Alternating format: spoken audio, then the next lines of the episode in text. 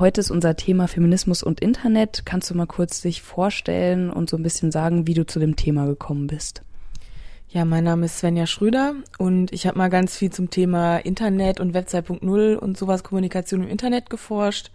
Und da ich mich privat auch viel mit ähm, Feminismus und queer Sachen beschäftige, habe ich mich irgendwann mal gefragt, ja, wie ist das eigentlich mit Kommunikation und Vernetzung von Frauen und queer FeministInnen im Internet? Schreibst du auch selber für einen Blog? Ja, ich schreibe fürs Mädchenblog. Das ist eins der größten queerfeministischen Blogs im Internet mit queerfeministischen Inhalten.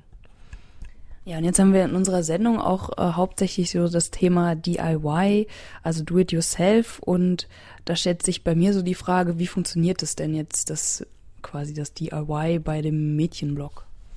Ah, ich muss mich kurz korrigieren. Mädchenblog ist eines der größten deutschsprachigen, natürlich nicht äh, das, im ganzen Internet. Aber DIY, ja, eigentlich ist das Mädchenblog schon ein ziemliches DIY-Blog, weil es wurde einfach von Leuten aufgezogen, denen die Thematik wichtig war. Die haben das einfach eingerichtet. Ja, Autorinnen können sich auch anmelden, einfach so, also AutorInnen mit Unterstrich und einfach irgendwas machen. Man kann da eigentlich sehr viel schalten und weit, soweit es halt thematisch und nach den Richtlinien irgendwie zum Mädchenblog passt. Also man kann sich die Inhalte selber aussuchen, man kann sie selber ausgestalten und es gibt nicht sowas wie eine Redaktion oder so, die dann nachher nochmal alles rausredigiert, sondern Leute melden sich einfach an, schreiben ihre Beiträge und moderieren die Kommentare zu ihren Beiträgen und es läuft da eigentlich alles sehr, sehr ungezwungen und frei ab. Was sind so die Themen? Also ich bin ja der Meinung, dass alle Themen queer-feministisch sind. also es kommt auch alles Mögliche rüber, demzufolge, aber bei uns wird ganz viel von einigen Leuten zum Thema auch so Abtreibung geschrieben oder Vergewaltigung oder äh, generelle feministische Aktionen, dies und das, Fundstücke aus dem Internet, Meinungen zu irgendwelchen äh, Themen, auch aus anderen Ländern und so. Also äh, es ist einfach total breit gestreut und lebt so ein bisschen von den Autorinnen und Autoren. Ja auch immer das Thema, dass ja im Internet gerade bei Blogs oft nicht bezahlt werden. Ähm, so dieses Thema halt Selbstorganisation und Selbstausbeutung. Was heißt das eigentlich? Naja, also eigentlich werden ja die meisten Leute fürs Blogschreiben einfach gar nicht bezahlt. Es gibt ja irgendwie so die rühmliche Ausnahme von ja, nee, gut, ich möchte jetzt keine Zahlen nennen, der Handvoll, der metaphorischen Handvoll von Blogs, die halt irgendwie dann damit Geld verdienen, wie zum Beispiel jetzt äh, Spreeblick oder so, eins der, also eins der größten deutschen Blogs. Und äh, deswegen äh, krieg, kriegen einfach die wenigsten Leute dafür Geld. Meist, manchmal kann man halt noch so Werbeeinblendungen für Blogzugriffe schalten, aber die Einnahmen sind wirklich meistens sehr, sehr, sehr, sehr gering. Und wenn man sowas wie einen eigenen Server hat, kann man davon meistens gerade eben mit Mühe und Not irgendwie Serverkosten bezahlen. Da auch die wenigsten Leute irgendwie äh, Blogs als ihre Hauptprofession haben, ist es mit der Selbstausbeutung hält sich halt in Grenzen. Wenn die Leute halt keine Zeit haben, und halt irgendwie zum Beispiel Lohnarbeit oder Reproduktionsarbeit nachgehen müssen, schreiben sie halt einfach im Zweifelsfall nichts.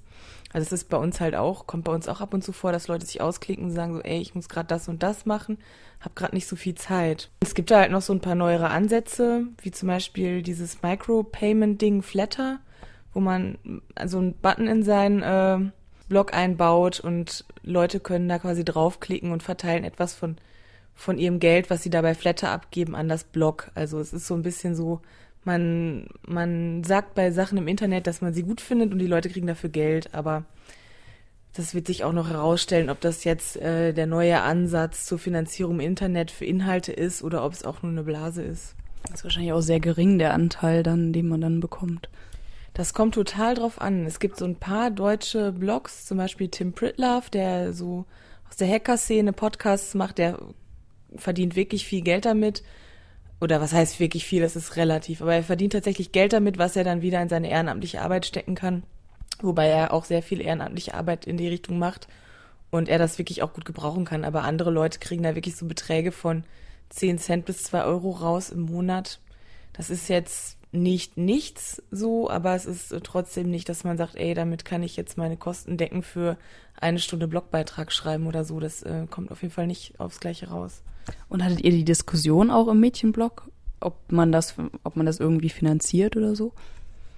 Nee, ich glaube, wir wollen das ganz unabhängig machen von der Finanzierung. Also ich glaube, es ist einfach, also ich möchte mich jetzt auch nicht aus dem Fenster lehnen, wir hatten da noch keine Diskussion, aber ich stelle mir das beim Mädchenblog sehr komisch vor, dass man da jetzt irgendwelche Werbeeinblendungen schaltet oder Buttons schaltet, bei denen Leute irgendwie Geld spenden können, weil wir haben unseren Blog ja auch bei blogsport.de liegen. Das ist so ein total netter, kann ich mal ein bisschen Werbung machen, total netter linker Bloghoster, wo einfach sehr viele linke Projekte auch irgendwie drauf sind und ihre Blogs haben. Und ähm, wir sind tatsächlich auch eins der größten Blogs bei Blogsport. Und ähm, also wir kriegen quasi den Serverplatz geschenkt. Also nicht geschenkt, es ist einfach ein freier Anbieter und wir sind nicht darauf angewiesen, dass wir Geld kriegen. Und ich glaube, wir sind gerade, wir sind unglaublich viele Autorinnen, die irgendwie auch alle nichts schreiben. Ich glaube, wir sind 70 Autorinnen oder so. Und selbst wenn man da sowas wie 5 Euro im Monat ra rausbekommen würde, dann müsste man sich immer noch überlegen, wie geben wir das jetzt aus? Aufteilen ist total blödsinnig. Ähm, ja, wahrscheinlich würden wir es vielleicht spenden, aber ich glaube, das ist einfach nicht so nicht so das Ding bei uns gerade, dass wir sagen, wir wollen uns unbedingt damit finanzieren. Ja, sondern es geht mehr um die Inhalte einfach. Ja, ich glaube, wir wollen lieber unabhängig Inhalte schreiben, die uns bewegen, anstatt äh, die Inhalte so auszurichten, dass möglichst viele Leute da Geld für abdrücken oder wir möglichst viele Hits bekommen. Also so Werbehits, das, äh, nee, nee, das möchten wir nicht. Jetzt nochmal allgemein zum, zur Teilhabe von Frauen im Internet. Wo liegen denn deiner Meinung nach die Grenzen und Schwierigkeiten für Frauen im Internet? Also ich finde viele der Dinge, die die Frauen halt auch im realen, in Anführungszeichen, Leben benachteiligen, pflanzen sich auch einfach ins Internet fort. Und äh, wenn man halt zum Beispiel irgendwie auf einem Kind sitzen bleibt, wo sich niemand anderes drum kümmert, kommt man natürlich jetzt auch nicht dazu, sich wahnsinnig viel im Internet aufzuhalten oder so. Das heißt, sowas spielt auf jeden Fall eine Rolle. Andererseits ist es halt auch so, dass leider ähm, jetzt zum Beispiel aus meiner Erfahrung heraus als, als bloggende Frau oder als bloggender Queermensch ist es tatsächlich so, dass man im Internet auch mit sehr viel Antifeminismus und Sexismus konfrontiert wird und zwar teilweise wirklich massiv. Wenn man da irgendwie auftritt im Internet und für feministische Inhalte einsteht, muss man manchmal ganz schöne Shitstorms überleben. Das äh, hat sich tatsächlich auch als Fachausdruck in der Internetszene etabliert, der Shitstorm, der über einen hereinbricht, wenn man ganz viel Pech hat.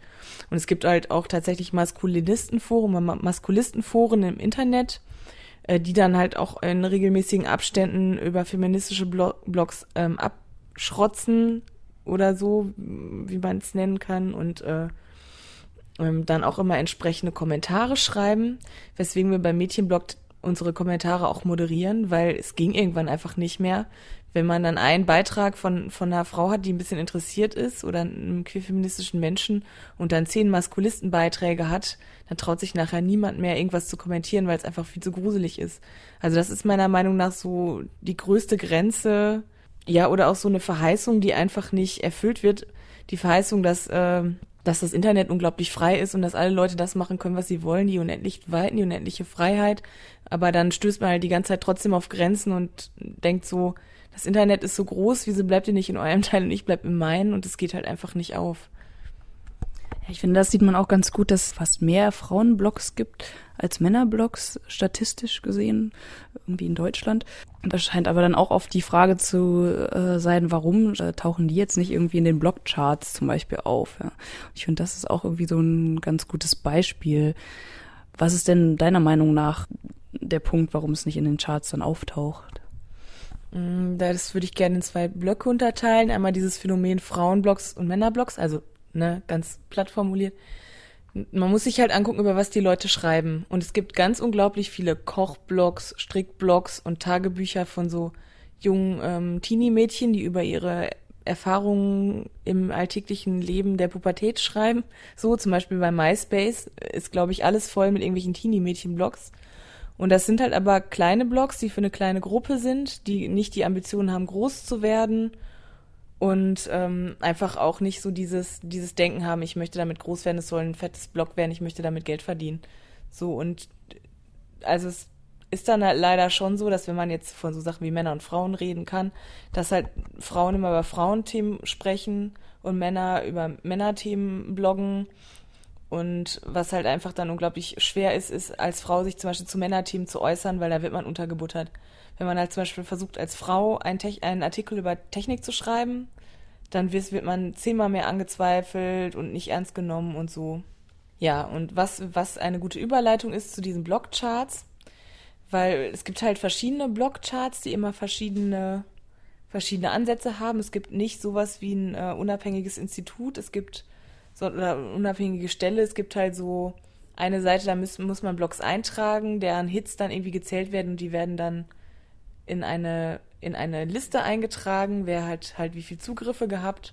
Und es gibt auch eine andere Blogcharts-Seite, äh, die halt schaut, welche Blogs ver ver verlinken welche anderen Blogs in ihren Beiträgen und das Blog, was halt die meisten Verlinkungen hatte, ist halt besonders populär von anderen Blogs eingeschätzt worden und das kommt dann sehr weit hoch. Und wenn man da natürlich dann von den klassischen Männerblogs äh, ausgeht, dann sieht man natürlich Männerblogs verlinken Männerblogs und dann, äh, wobei man das natürlich nicht so einfach sagen kann, aber ähm, so ungefähr ist dann die Dynamik da drin, die Grunddynamik.